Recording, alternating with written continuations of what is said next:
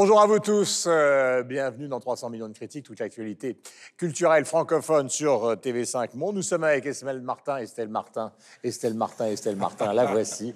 J'aime déclencher chez vous ce sourire qui vous caractérise. Ma chère Estelle, je suis ravi de vous retrouver car ça fait longtemps que vous n'étiez pas venue. Vous m'avez manqué. Voilà, Ah, à vos côtés. Michel Serruti de la radio-télévision suisse. Hello, Voilà, Guillaume. Bonjour Michel.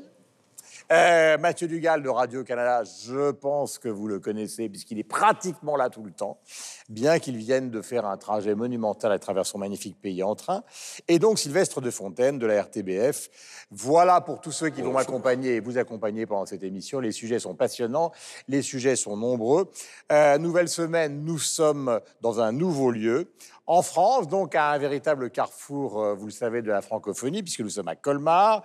C'est-à-dire que nous sommes à quelques kilomètres euh, de la frontière suisse et à trois heures en voiture du Luxembourg et de la Belgique. Et surtout, nous sommes dans un musée qui est célèbre dans le monde entier, qui est le musée Lunterlinden. C'est un musée qui accueille 200 000 visiteurs environ par an pour de multiples raisons, parce la collection extrêmement, est extrêmement diversifiée. Mais ce musée détient un chef-d'œuvre absolu qui est donc le, le retable d'Issenheim, peint par Matthias Grunwald donc entre 1512 et 1516. D'autres pièces essentielles sont dans ce musée qui couvre euh, plusieurs sections. Alors, il y a de l'art contemporain, il y a euh, des choses qui sont liées, vous le savez, à, à des recherches tout à fait différentes. Nous aurons l'occasion euh, d'évoquer dans les trois semaines que nous allons passer ici tous les types de collections qui existent dans ce musée avec la conservatrice et avec évidemment les instantanés que nous allons choisir. On va commencer par vous, ma chère Estelle. Euh, quel est votre premier choix, cet instantané qui vous tient tant au cœur C'est un clin d'œil à Jean-Paul Gaultier. Jean-Paul Gaultier qui a annoncé donc euh, qu'il prenait sa retraite de la haute couture euh, sur les réseaux sociaux. Alors je vous conseille de regarder la petite vidéo, elle est vraiment absolument euh, drôlissime comme est Jean-Paul Gaultier. Ensuite, il a fait un grand défilé, son dernier défilé en tant que haute couture, donc au théâtre Complètement du dingo, Châtelet. il faut le dire. Comment? Complètement dingo, le défilé. Oui, mais voilà, qui était complètement fou comme lui, et il va annoncer maintenant un nouveau projet, mais on n'en sait pas plus. Michel, Une photo euh, d'une auteure majeure en Suisse, Sibylle Berg, qui vient de recevoir le prix suisse de littérature. Donc, c'est euh, la plus haute récompense en la matière en Suisse. Alors, elle est peut-être un peu moins connue des francophones parce que c'est une auteure germanophone, mais la majorité de ses ouvrages sont traduits en français. Sibylle Berg. Mathieu, C'est une photo tirée de la grande exposition euh, phare du MoCA à Toronto en 2019, The Age of You, euh, avec comme curateur Douglas Coupland, qui est un des grands auteurs de science-fiction, ainsi que euh, Hans-Ulrich Obricht, qui est le co-directeur de la Galerie Serpentine à Londres, une exposition sur notre double numérique absolument fascinante. Sylvestre, vous regardez votre inspiration. il, faut, préciser à nos amis qui nous regardent que ce lieu est très particulier parce que c'est la réappropriation donc d'une piscine pour en faire et transformer en musée. Et donc l'autre partie du musée passe par un couloir souterrain qui a été réaménagé par les architectes. Donc à vous, mon cher Sylvestre. J'ai choisi une photo de Will Smith qui pose avec deux inconnus, Adil et Bilal. Ce sont deux réalisateurs belges que Jerry Bruckheimer, le producteur de Bad Boys 3, Bad Boys for Life, avait repéré dans un film qu'ils ont réalisé en Belgique qui s'appelle Black. Il leur a dit On adore euh, ce que vous faites, venez réaliser euh, Bad Boys 3 à Hollywood. Voilà l'histoire belge du moment. Et mon instantané, en dehors du rétable dont on parlera abondamment, euh, consiste à vous montrer un portrait de la fille de Nicolas de Staël, car il y a un magnifique tableau de Nicolas de Staël extraordinairement coloré que vous trouvez dans les collections, donc qui sont les collections euh, d'art moderne et d'art contemporain, extrêmement présentes dans ce musée Unterlinden de Colmar. Et tout de suite le sommaire. Le consentement de Vanessa Springora est un ouvrage important à plusieurs titres et nous en parlons.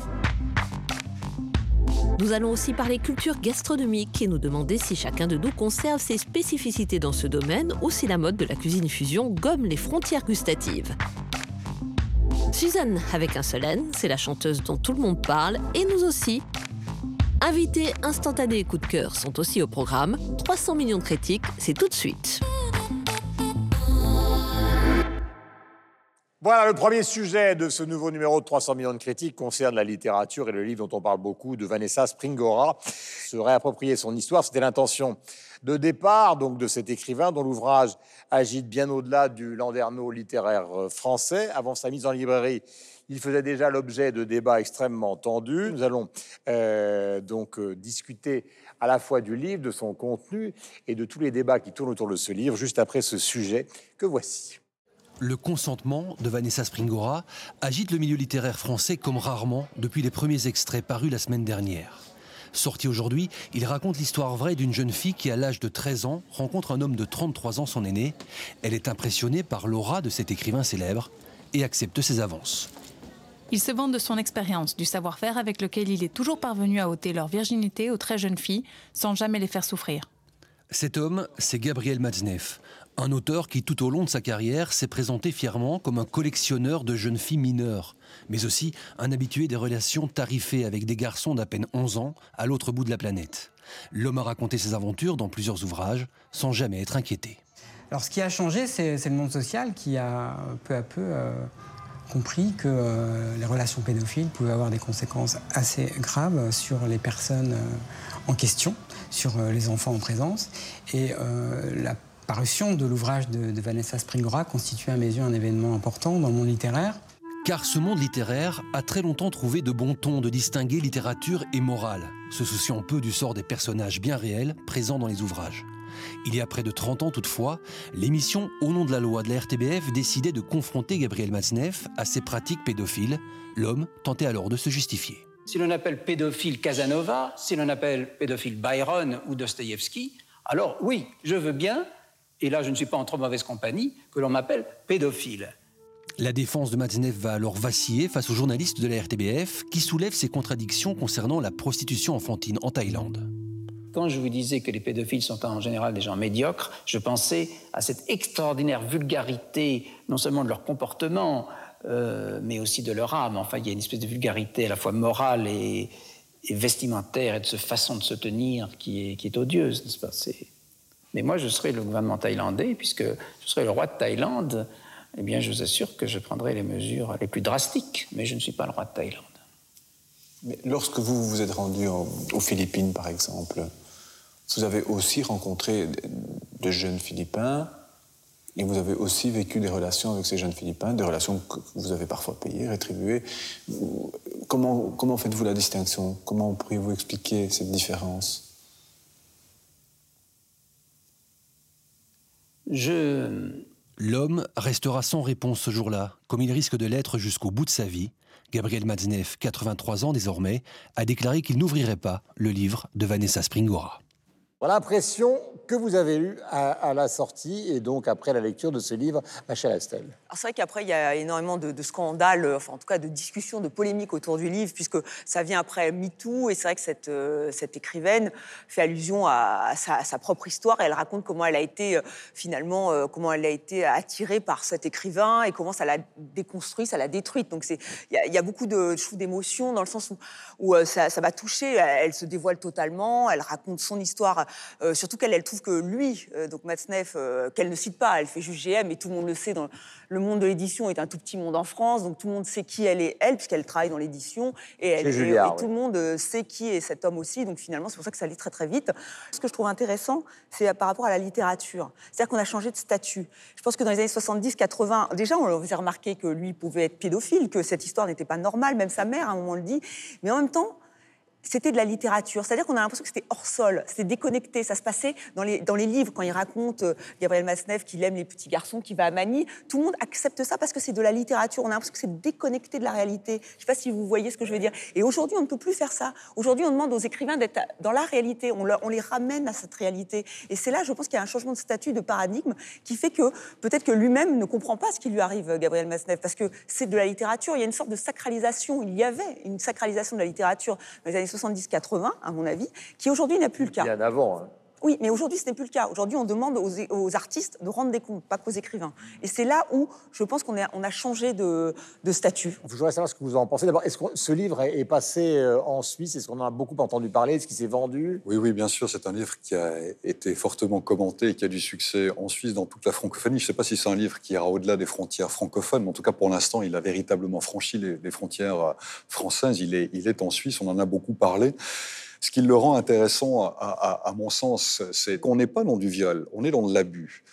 Et elle explique bien qu'elle était complètement amoureuse de cet homme, ce qui n'a pas empêché ce dernier d'abuser d'elle. C'est pas du viol. Et donc, on comprend l'emprise psychologique qu'un homme comme lui a pu avoir sur une enfant qui, qui avait 13-14 ans, qui était en pleine construction et en plein doute quant à ce qu'elle était dans une famille qui était éclatée.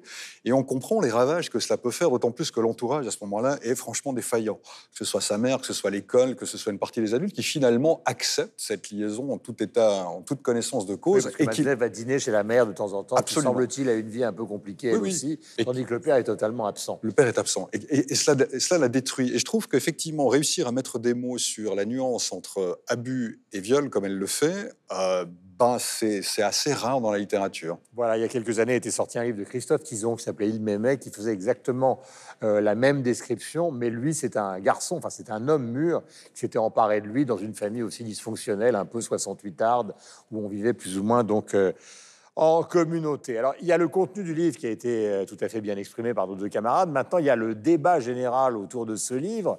Euh, qu'en pense-t-on, par exemple, euh, du côté de chez vous à Montréal? Bien, on en a beaucoup parlé, évidemment, comme partout ailleurs dans la francophonie, parce que le mouvement MeToo aussi euh, a été euh, euh, extrêmement présent au Québec. Mais ce qui est intéressant dans cet objet-là, qui est à la fois un objet juridique, un objet littéraire, il y a vraiment plusieurs choses. C'est un jeu de miroir à bien des égards.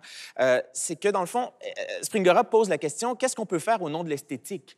Et, donc, l'abus d'une enfant, manifestement, bien, ça ne passe plus. Et il y a quelque chose de très intéressant dans la réappropriation aussi de la voix de cette femme-là, parce que c'est un jeu de miroir parce que Madinev dit bon ben euh, moi j'ai créé mon œuvre avec ce, avec ces relations là. Euh, moi ça m'a beaucoup fait penser à Pirandello, six personnages en quête d'auteur où il y a une famille complètement dysfonctionnelle euh, qui voit son, son, destin joué par des comédiens mais ils sont pas d'accord avec ce que les comédiens font de ça. Il y a une jeune fille muette qui se noie à la fin euh, de cette, euh, de cette pièce-là. Et, Springora joue beaucoup sur cette chose-là parce que quand on reproche à Springora d'avoir été amoureuse, puis de, dans les lettres de, dire, bon, mais écoutez, euh, vous étiez aussi complice de ça, bien, son, son, livre pose une chose qu'on retrouve beaucoup en physique quantique, par exemple, c'est-à-dire qu'en physique quantique, on retrouve la matière qui existe. Vous êtes d'avoir pris un petit déjeuner normal ce matin? Pardon? Non, je disais, vous êtes certain d'avoir pris un petit déjeuner normal Absolument. ce matin? Absolument. Ah, d'accord. En physique quantique, on peut avoir des états de la matière qui sont complètement diamétralement opposés en même temps. Et ce qu'elle nous dit dans ce livre-là, c'est qu'on peut être abusé et on peut être dans une relation amoureuse en même temps. Et on lui reproche ça, mais elle a 14 ans, cette, cette jeune ah, fille-là. C'est le principe même de la dépendance et de l'abus, c'est ça. Et donc, l'état final de la relation, comme dans l'expérience de pensée du chat de Schrödinger, où il y a un chat qui est dans une boîte, mhm. qui est vivant et qui est mort en même temps, avec un flacon de, de poison qui est soit euh, qui, qui, est brisé ou qui n'est pas brisé, c'est l'observateur qui va décider du statut final du chat. Et donc, Madinef est, devenu l'observateur qui a décidé du statut final de Springora. Et c'est quelque chose de très quantique. Elle s'est réappropriée, en fait, le discours qu'on portait sur elle avec ce, livre-là. Et donc, il y a quelque chose de vraiment extrêmement fin et en plus, c'est bien écrit. Et donc, il y a vraiment un, On va en parler longtemps, à mon avis, de ce livre-là parce que c'est un, une, querelle de discours, une querelle euh, d'encadrement de, d'une situation. Et là, elle est en train véritablement de se réapproprier un, discours, une voix, une parole. Euh, sortons un instant du livre. Évidemment, euh, Sylvestre va donner son point de vue. Il faut savoir qu'on a l'impression, à travers ce livre, que tout ça se passe à Saint-Germain-des-Prés, dans un milieu qui serait particulièrement dépravé. Il faut quand même rappeler à tous ceux qui nous regardent, ils le savent d'ailleurs, que ces problèmes sont posés dans l'Église, qu'à la même période, ces problèmes sont posés euh, dans l'éducation nationale, dans les mouvements de scoutisme. Oui, on n'était pas, on n'était pas, on n'était pas du tout simplement Alors, je suis, chez des. idéalisé avec la littérature littérature après, après Sylvestre va, répondre. Alors, je, mais je mettrai ma casquette de belge à un moment donné parce que... on n'était pas simplement à Saint-Germain-des-Prés... Euh, euh, à cette période-là. Oui, sauf qu'il y a une toute petite nuance. C'est que je, vais, je, vais, rebondir sur ce que disait Mathieu. au lieu de parler de physique quantique, je vais parler de, euh, de guerre et d'opposition. Il y a, quelqu'un qui s'appelle Georges Simmel qui dit que quand deux euh, personnes sont en confrontation, si elles n'utilisent pas les mêmes armes symboliques, il se passe un carnage entre les deux. Et en définitive, c'est ce qui se passe ici. les armes symboliques d'une fille de 13-14 ans versus les armes symboliques de quelqu'un de 50 ans ne sont pas les mêmes. Donc de toute façon, ça ne peut donner qu'un carnage. Alors ce qui est intéressant et ce qui est très fin, je je trouve, c'est qu'elle ose appeler son livre le consentement. Et donc certains pourraient dire, mais elle donne le bâton pour se faire battre, parce qu'en définitive, elle aurait très bien pu l'appeler le détournement, la manipulation, ce genre de choses-là. Et c'est ça qui est excessivement fin dans un livre qui ne fait que 218 pages, je Mhm. crois. C'est ça, ouais. C'est qu'elle arrive quand même à euh, expliquer très finement la, difficulté aussi, elle le dit, d'être victime et consentante en même temps. Et ça, c'est vraiment une prouesse littéraire. Vraiment, je trouve que c'est excessivement bien, euh, écrit. Maintenant, ce qui me gêne beaucoup et ce qui gêne les Belges, pour euh, les, observateurs de, ce livre, c'est le sempiternel argument euh, germano-pratin en disant, mais vous savez, euh, la littérature, on a accepté des choses, mai 68, libération des mœurs, interdire d'interdire, etc. Et en en rajoutant une couche, comme vous venez de faire, en, en- en disant, ça se passait dans l'éducation nationale, etc., etc. Nous, on a eu l'affaire du trou. Euh, L'affaire du trou, ça ne se savait pas. Quand ça s'est su, ça a précipité notamment, sûr, oui. ça a été un véritable cataclysme. On a quand même Imaginez bien à l'échelle de la France, c'est comme si on avait fusionné la gendarmerie et la police après, donc on a fait la réforme des polices, donc ça a été excessivement grave, ça allait très loin. Tout ça pour vous dire que euh, vous dites c'est la même chose, ce n'est pas la même chose. Non, la même non, non, je, mais je dis que on le savait, on le savait de Matzneff, alors que dans l'éducation nationale, On le euh, les- quand, quand ça re- quand ça sortait, ça se savait, c'était jugé. C'était écrit, c'était des quand- œuvres quand- littéraires. Quand, quand, euh, euh, Dutroux, ça s'est su, ça a été jugé. Quand euh, on l'a su dans, dans des clubs sportifs ou ailleurs, ça a été jugé. Ici, c'était de notoriété publique. Alors effectivement, les Belges, pour eux, ne comprennent pas ces arguments qui disent c'était c'est Ouais. sign of the time. Je- voilà. je- je- non, ça pour nous, ça n'a absolument aucun sens parce qu'on n'est pas germano-pratin, parce que c'est même au-delà d'être parisien. C'est vraiment un Ah, tout c'est- petit c'est- cercle parisien. c'est- c'est- La, À la l'époque- Provence, d'une manière générale, je, je suis Mais ravi tout à fait, que, que tout tu dises ça, tout parce à que fait. c'est c'est c'est un sentiment qui est également en Suisse et qui est en province. C'est-à-dire qu'en province, on ne comprend pas, au-delà de Paris, on ne comprend pas simplement que ça puisse avoir existé et être toléré. Que ça puisse exister, oui, mais que ça puisse être toléré parce que c'était... Vous faites ça dans un village ou en province où les choses... C'est pas possible. C'est juste pas possible. Et à l'époque, l'époque, on parle des années 70 ou même des années 80, ça aurait été impossible que dans, un, dans, un- dans une ville de province, en Suisse ou en France, quelque chose comme ça puisse exister au su et au vu de tout le monde sans qu'il y ait des conséquences Et on se juridiques. baladait la, Mais la ça main dans la revient au main statut de à la li- Saint-Germain, enfin. de la- au statut de la littérature. Moi, je pense qu'à l'époque, dans les années 70-80, il y avait un côté euh, littéraire, artistique, euh, romantique qui excusait tout. Et ça, ce n'est pas non plus une bonne chose. Voilà, vous lisez Le Consentement, donc, euh, qui est publié aux éditions Grasset. Vous vous ferez évidemment euh, votre propre point de vue euh, sur ce livre, sur ce problème ou ces problèmes que vous découvrez dans la presse et dans les journaux, évidemment, tous les jours. Nous sommes donc, et nous avons le bonheur d'être à Colmar, au musée Interlinden, donc en Alsace, qui est une région qui est connue aussi, vous le savez, pour sa gastronomie et pour sa concentration de grands restaurants, de chefs étoilés. Nous allons parler culture gastronomique dans un instant avec une invitée qui appartient à une prestigieuse famille de cuisiniers. Et puis, nous allons nous demander si chacun de nous conserve ses spécificités dans ce domaine ou si euh, le monde est en train de basculer dans une sorte de cuisine fusion qui gommerait toutes les frontières et justement toutes les spécificités euh, culturelles. Euh, juste après ce sujet, nous en parlerons donc avec Isabelle et Berlin. Ce sujet qui est consacré à un événement qui chaque année passionne le public et qui s'est déroulé il y a quelques jours, le nouveau guide Michelin et des décisions qui sont parfois contestées. Regardez. Je pense que pour faire cuisinier, il faut être un peu artiste. Il est considéré comme le plus grand chef cuisinier du XXe siècle.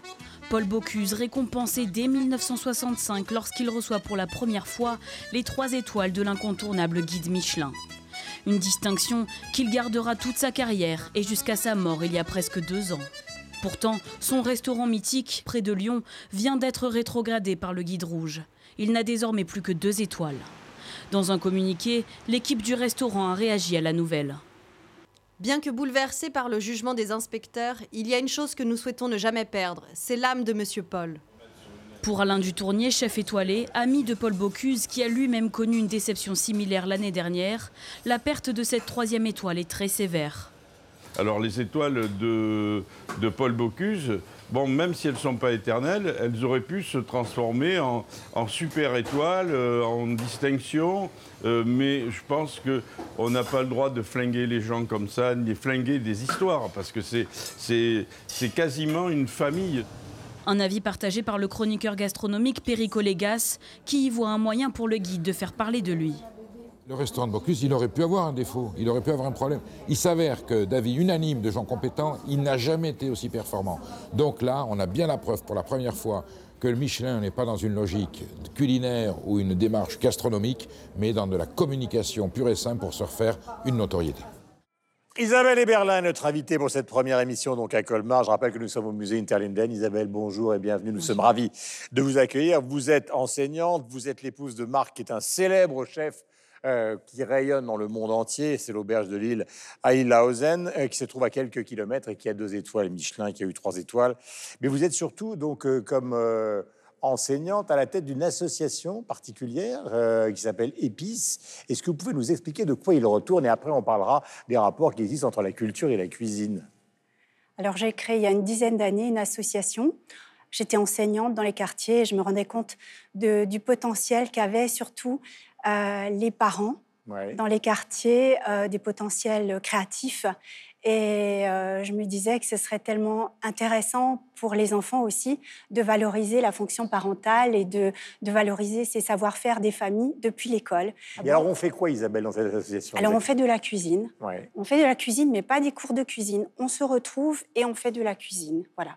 On se retrouve avec des publics euh, souvent euh, mélangés. euh, voilà. Différents. On se retrouve dans un cadre bienveillant, dans un lieu qui ne ressemble pas à un lieu professionnel, mais à une maison, à un lieu chaleureux. Et entouré de, personnes bienveillantes, on rentre dans un processus créatif, on va au marché, on choisit des produits, on fait la et, ensuite on prépare la cuisine, on goûte ses plats et, et voilà, c'est du partage. Alors Isabelle, on est quand même, alors je passe dans l'autre versant de votre vie qui est, votre époux, dans une énorme tradition de la cuisine française de haute volée, etc. Et puis il y a cette association où les gens sont mélangés, sont d'origine sociale très très différente, d'origine même de pays euh, différents. Est-ce que vous avez l'impression que ces deux mondes peuvent coexister et même à un moment se rejoindre? Pour moi, il n'y a pas du tout de différence entre ces deux mondes. Euh, et, je pense aussi que, parce que ce sont des personnes euh, extrêmement intéressantes, euh, voilà, à rencontrer. Et voilà, quand on va à la rencontre des personnes, c'est pareil, voilà, c'est de l'humain. Et je crois que c'est très important de donner à voir du beau, à rencontrer du beau. Et je pense aussi que l'excellence doit euh, se mettre au service de la rencontre, du lien social. Euh, voilà, c'est- moi, j'avais pas l'idée, euh, quand j'ai créé PIS, de, de retrouver euh, mon mari ou de, de rejoindre l'auberge. Ça s'est fait comme ça, de, de façon, par le cheminement. Voilà, mais je me suis rendu compte que emmener les jeunes en difficulté, euh, des jeunes décrocheurs, des, des jeunes qui relèvent de la justice, des parents issus Ça des- marche. des- bah, il faut les emmener dans des beaux endroits. Et quand je les emmène, je les emmène à l'auberge, des fois, eh ben, forcément, ils trouvent ça beau. Ils, ils ne savent pas où ils sont, ils ne savent pas ce que c'est. Mais ça marche, oui, parce que ça donne une belle image d'eux-mêmes aussi. Alors, on va avoir maintenant avec nos camarades qui vont vous poser toutes les questions qu'ils souhaitent, euh, cette interrogation sur l'évolution justement de la cuisine dans le monde entier, parce que maintenant, il n'y a plus vraiment de sens, un peu comme dans l'art. Euh, avant, l'art, c'était Paris, New York, la cuisine, c'était beaucoup la France et un peu l'Italie et l'Espagne, le nord de l'Espagne. Maintenant, c'est parti dans le monde entier. Est-ce que vous sentez, vous aussi, qu'il y a comme ça cette sorte de fusion euh, qui est une sorte de, comment dirais-je, de mélange de toutes les influences internationales qui sont en train de bouleverser euh, la cuisine d'aujourd'hui. Moi, je, trouve de toute façon que c'est extrêmement intéressant, ces mélanges, ces rencontres. Ça n'empêche que chacun puisse garder son identité. Et je pense que c'est aussi très important d'avoir une histoire et d'être respectueux d'une histoire. Mais je trouve les rencontres, ça a toujours été une, richesse. L'Alsace est une terre de, rencontres. Euh, voilà, a toujours été à la croisée de, beaucoup de cultures. Et je pense que la cuisine française est toujours une très belle cuisine, mais il y a plein d'autres belles cuisines. Elles n'ont pas la même histoire.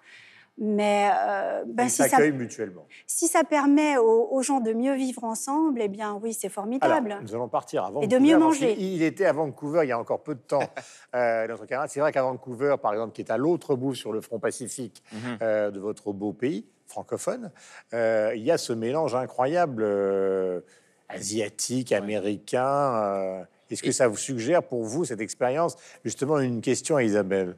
Ben, en fait, tout ce débat-là sur les étoiles, euh, nous, en tout cas au Québec, ça se pose pas parce qu'on n'en a pas de table euh, étoilée.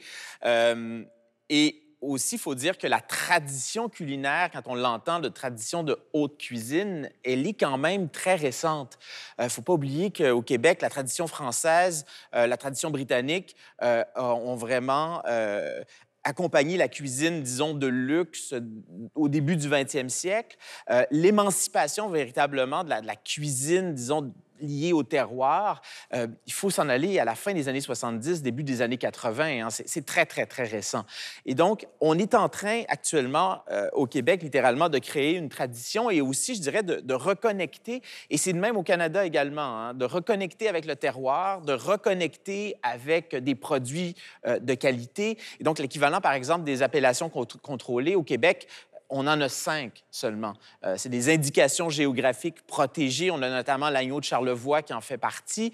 Mais il faut comprendre que ce débat-là, il se situe vraiment ailleurs parce qu'on est en train véritablement chez nous de découvrir notre sol, de découvrir nos épices, de découvrir nos poissons, de découvrir nos crustacés. Euh, on a, par exemple, euh, une, un- un- une, étiquette de, contrôle qui s'appelle la fourchette bleue. Et donc, c'est une, c'est une certification qui permet donc de donner euh, un saut de qualité à ce qui vient du Saint-Laurent. Mais il y a plein de trucs qui viennent du fleuve Saint-Laurent qu'aucun Québécois ne connaît. Par exemple, on exporte une chose qui s'appelle la mactre de Stimson, qui est un, qui est un mollusque. Les Japonais en raffolent. Il n'y a aucun Québécois qui, qui connaît ça. Et, et ça commence à arriver sur les, sur les tables. Et donc, vous voyez, on est dans, dans quelque chose de complètement nouveau. Et ce qui est intéressant dans... Et on en dans- termine parce qu'il faut que les autres posent et leurs ce qui est intéressant là-dedans, c'est que les chefs sont beaucoup plus dans une situation où euh, ils jouent, ils sont en train d'inventer. Et donc, le poids de la tradition n'est pas là.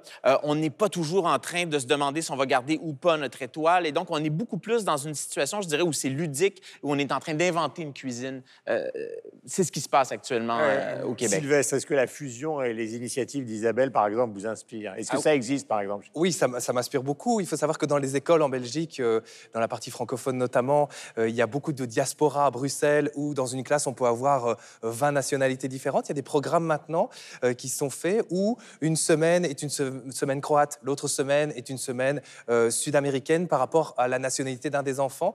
Et la nourriture est en, fonction de, cette tournante, si on veut. Donc il y a vraiment cette approche-là. Et puis il y a une, ONG belge qui s'appelle les Îles de Paix, euh, qui est une ONG euh, qui œuvre au développement euh, un peu partout dans le monde, notamment en Amérique du Sud, qui ont récemment emmené Sangoon de Gimbre, qui est un de nos plus grands chefs, qui est un, un chef doublement étoilé, qui est très, qui est d'origine coréenne, qui est belge d'origine coréenne, et qui est allé au Pérou, euh, mais dans, dans une, approche euh, un peu différente, j'allais dire une approche euh, encore plus proche du sol, puisque lui cultive autour de, euh, de son restaurant et il est allé voir des cultures, des modes de culture euh, au Pérou, euh, de certains ingrédients pour les ramener chez lui et pour expliquer comment lui les cultivait chez, chez lui. Et ça me fait juste dire par rapport à votre débat sur les étoiles qu'il y a quelque chose d'important aujourd'hui en Belgique et il en va de, la sorte avec les autres expressions culturelles, c'est qu'il y a du classicisme. Et vous êtes un des tenants de ce classicisme culinaire parce que euh, j'ai regardé, hein, il y a Jean-Pierre, Frédéric, Henriette, Marthe, enfin il y a une très longue lignée euh, chez vous. Euh, et il y a maintenant la fusion. Et le dénominateur commun de la qualité de, ces gens-là, qui peuvent faire l'un ou l'autre, c'est le produit. En définitive, c'est vraiment le produit. Et en Belgique, autant les gens qui font du classicisme sont dans le produit que les gens qui font de la fusion sont dans le produit.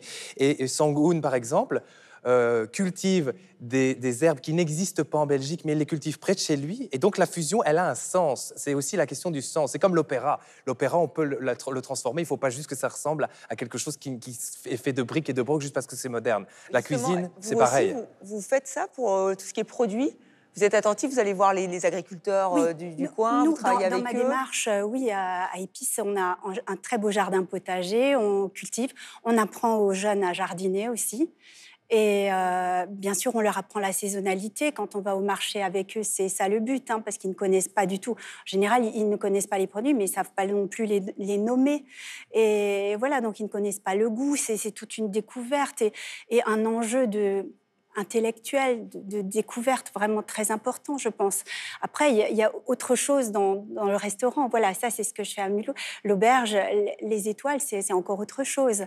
Voilà. Est-ce que vous avez l'impression, Isabelle, que à travers cette expérience, il s'ouvre à même si dans un sens large, la cuisine et donc cette forme de la culture, ou est-ce que vous avez l'impression justement que vous arrivez grâce à ça à les sortir euh, de l'état dans lequel ils étaient avant d'entrer, si je puis dire? Les deux, à vrai dire. Les deux, parce que c'est quelque chose qui les met en vie, c'est quelque chose qui... euh, qui, qui va les animer, les ancrer. L'idée aussi, c'est euh, de valoriser les savoir-faire pour qu'ils ne se perdent pas.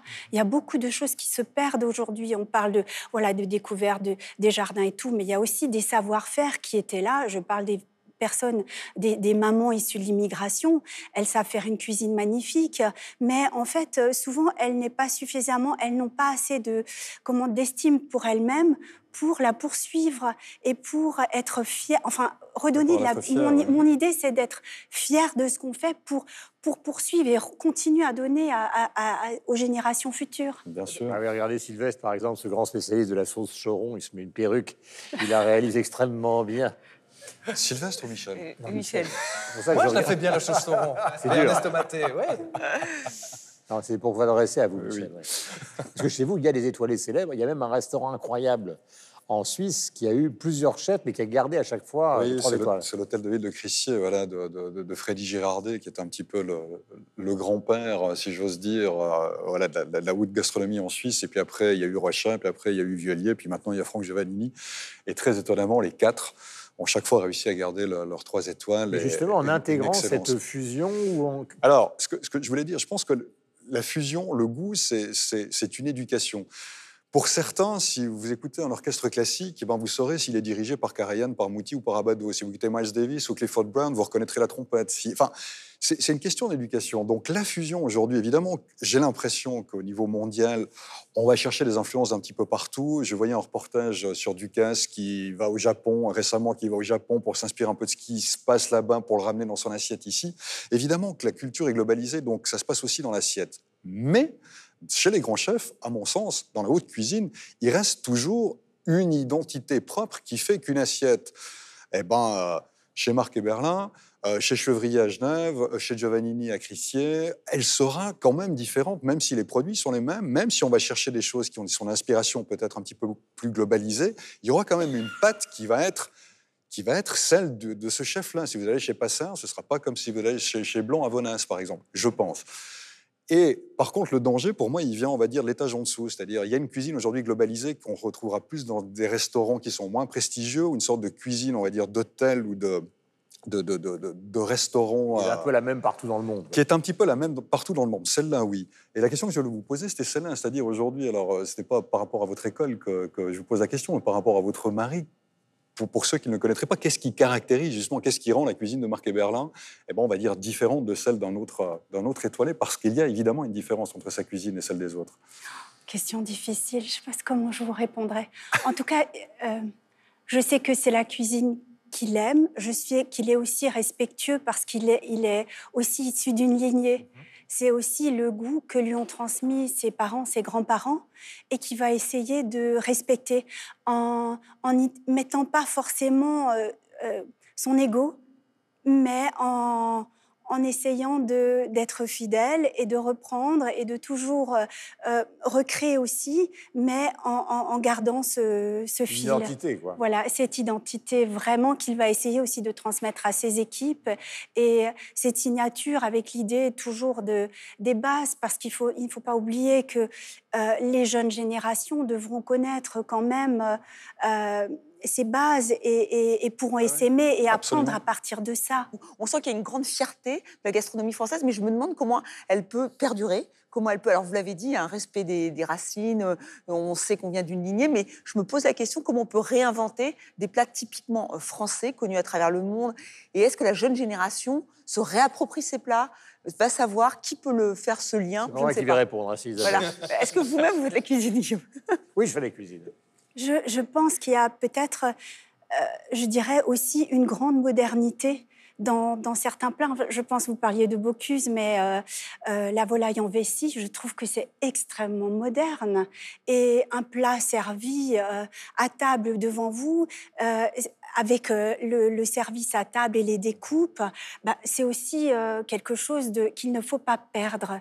Voilà pourquoi tout réinventer. Il y a, peut-être des choses. Je, suis pour l'innovation, je suis pour la créativité, je suis pour la prise en compte du terroir.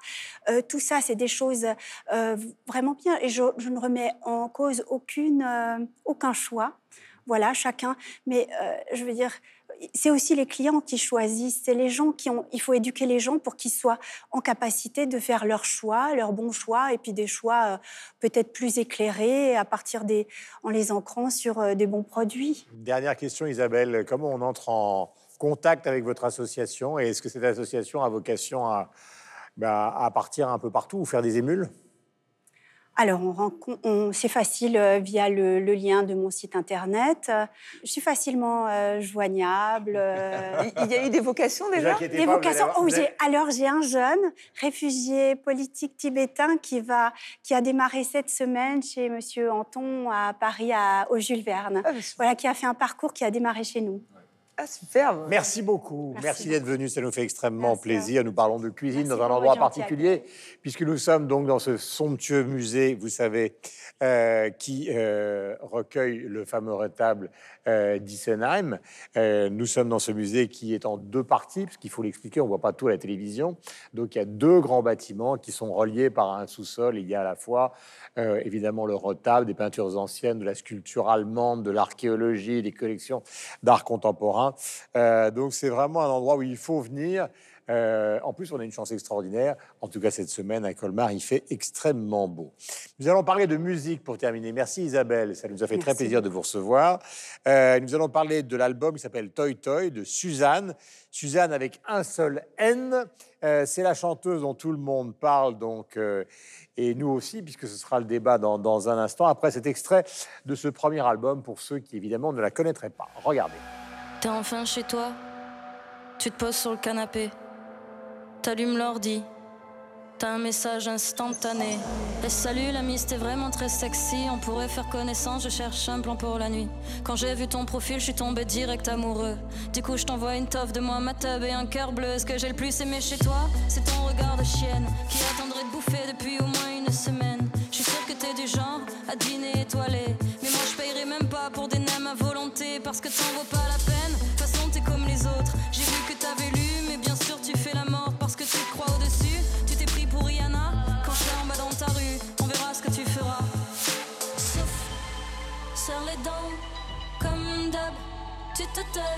souffle, sois prudente. Marche dans le couloir d'à côté, t'es une pouffe. C'est devenu courant de l'entendre trois fois par journée. Un gentil peut devenir méchant. Faut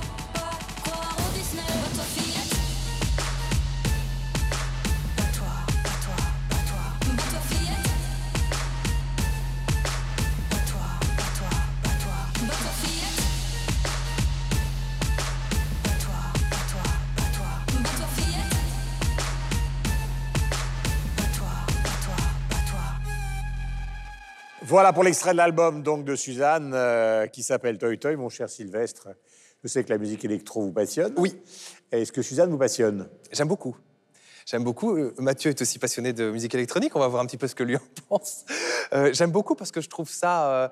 Euh, j'aime beaucoup les productions en fait. Alors ce qu'elle ce qu'elle chante, c'est dans l'air du temps. C'est le voilà.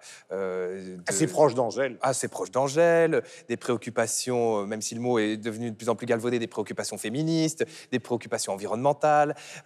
donc à ce niveau-là, j'allais dire rien de nouveau sous le soleil, c'est complètement dans l'air du temps, c'est complètement de sa génération. Maintenant, je trouve que les productions sont, euh, sont assez bonnes. Ça flirte, je vais quand même le reconnaître un tout petit peu du côté euh, de Stromae, hein, euh, puisque je suppose que c'est une des attaques. C'est plus qu'un flirt. Ah, c'est une, déclaration d'amour, C'est une, c'est une grosse embrassade, effectivement. Mais au-delà de ça, je trouve qu'elle a une réappropriation d'un certain nombre de, de, beats électroniques, d'approches électroniques que je trouve assez, assez intéressante. Je dirais simplement que euh, sur disque, et en tant que, que disque qu'on écoute juste comme ça, c'est peut-être pas hyper, hyper novateur, hyper intéressant. Il faut le voir dans un contexte plus global, ses clips, et il faut surtout la voir sur scène. Ouais. C'est l'artiste qui a- c'est l'artiste française qui a été le, la plus programmée euh, sur les différents festivals euh, belges et français cet été, et je suppose suisse aussi. De- Donc, 216 concerts voilà, en donc 2019, c'est à vraiment c'est à voir. énorme. Ah et oui, c'est même. indissociable, parce que je, je peux comprendre que les gens disent oui, c'est vrai, c'est très référencé quand on l'écoute uniquement sur disque, mais il faut la voir sur scène parce qu'elle danse, elle a une formation Ah oui. de danseuse, et c'est assez impressionnant ce qu'elle fait quand elle danse et quand elle chante en même Cette temps. génération, d'ailleurs, ce qui est caractéristique, parce qu'on se souvient, enfin, on se souvient, les plus vieux se souviennent qu'Elvis Presley disait moi, pour ce que je fais, j'ai vraiment pas besoin de connaître la musique. Mais elle, c'est pas du tout euh, leur cas, puisqu'il y en a une qui a fait du piano classique et puis après du jazz, c'est Angèle, et elle a fait des études de danse euh, assez pointues et assez longues. Donc euh, avant, elles sont hyper jeunes en plus, c'est qu'elles ont 10 ans de pratique avant même euh, elle, elle a beaucoup galéré, elle, elle, elle l'explique, elle a été serveuse pendant des années, elle a- et tout le monde lui a dit, d'ailleurs elle le chante hein, dans un titre dont j'ai oublié, le- où tout le monde lui a dit, à commencer par sa famille, tu vas jamais y arriver, euh, tu euh, laisses tomber cette carrière et tout, et donc elle, elle- non, elle a quand même le, galéré. cas d'An- ce qui est le contraire d'Angèle. Oui, Angèle, Angèle elle, elle vient d'un milieu plus, plus Artiste. de la balle, artiste. Mais c'est vrai que ça, c'est intéressant. Et je trouve que moi, je ne suis pas.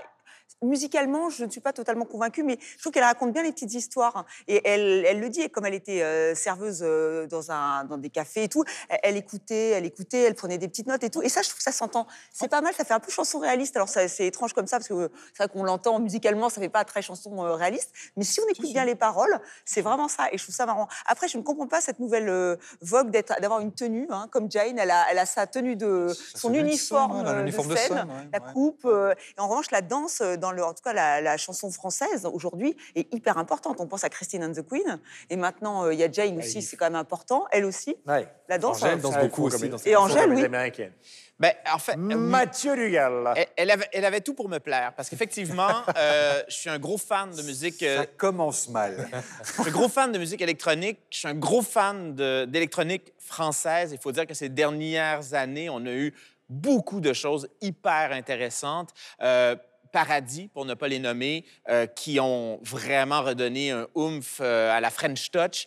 Et donc, moi, je suis, je suis- j'ai écouté cet album-là avec euh, beaucoup d'enthousiasme. En fait, je suis allé vers cet album-là avec beaucoup d'enthousiasme.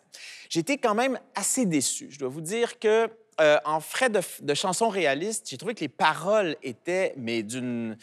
euh, c'est très basique, Un hein, peu on va le premier dire. degré. C'est très basique comme parole, d'une part, mais ça va. Je veux dire, si le rythme est bon, euh, à la limite, en musique électronique, si tu réussis à avoir un groove de la mort, il y a plein d'artistes qui ont montré que les paroles n'étaient pas si importantes et c'est pas grave. Et du point de vue des, des ry- des rythmes électroniques, moi, j'ai trouvé que c'était, ça datait un peu. hein. C'est un peu vieillot. Euh, Il n'y a rien qui réinvente le genre. Il n'y a rien de si accrocheur. On parlait de Stromae tout à l'heure. Stromae, il y a des deux notes et t'es t'es- t'es accroché. Il n'y a pas, à mon avis... euh, Et surtout, cette- il l'a déjà ce- déjà génie de l'accroche musicale. Euh, sa voix est très belle. Si hein. vous cherchez le génie partout, vous allez être très très déçu très vite. hein. Mais, mais c'est ça, mais... on- parce que- il y en a combien sur une décennie? Oui, mais c'est parce qu'on on nous l'a vendu et je veux bien, j'ai pas vu les spectacles, cela dit, j'ai vu euh, en ligne, j'ai regardé les spectacles.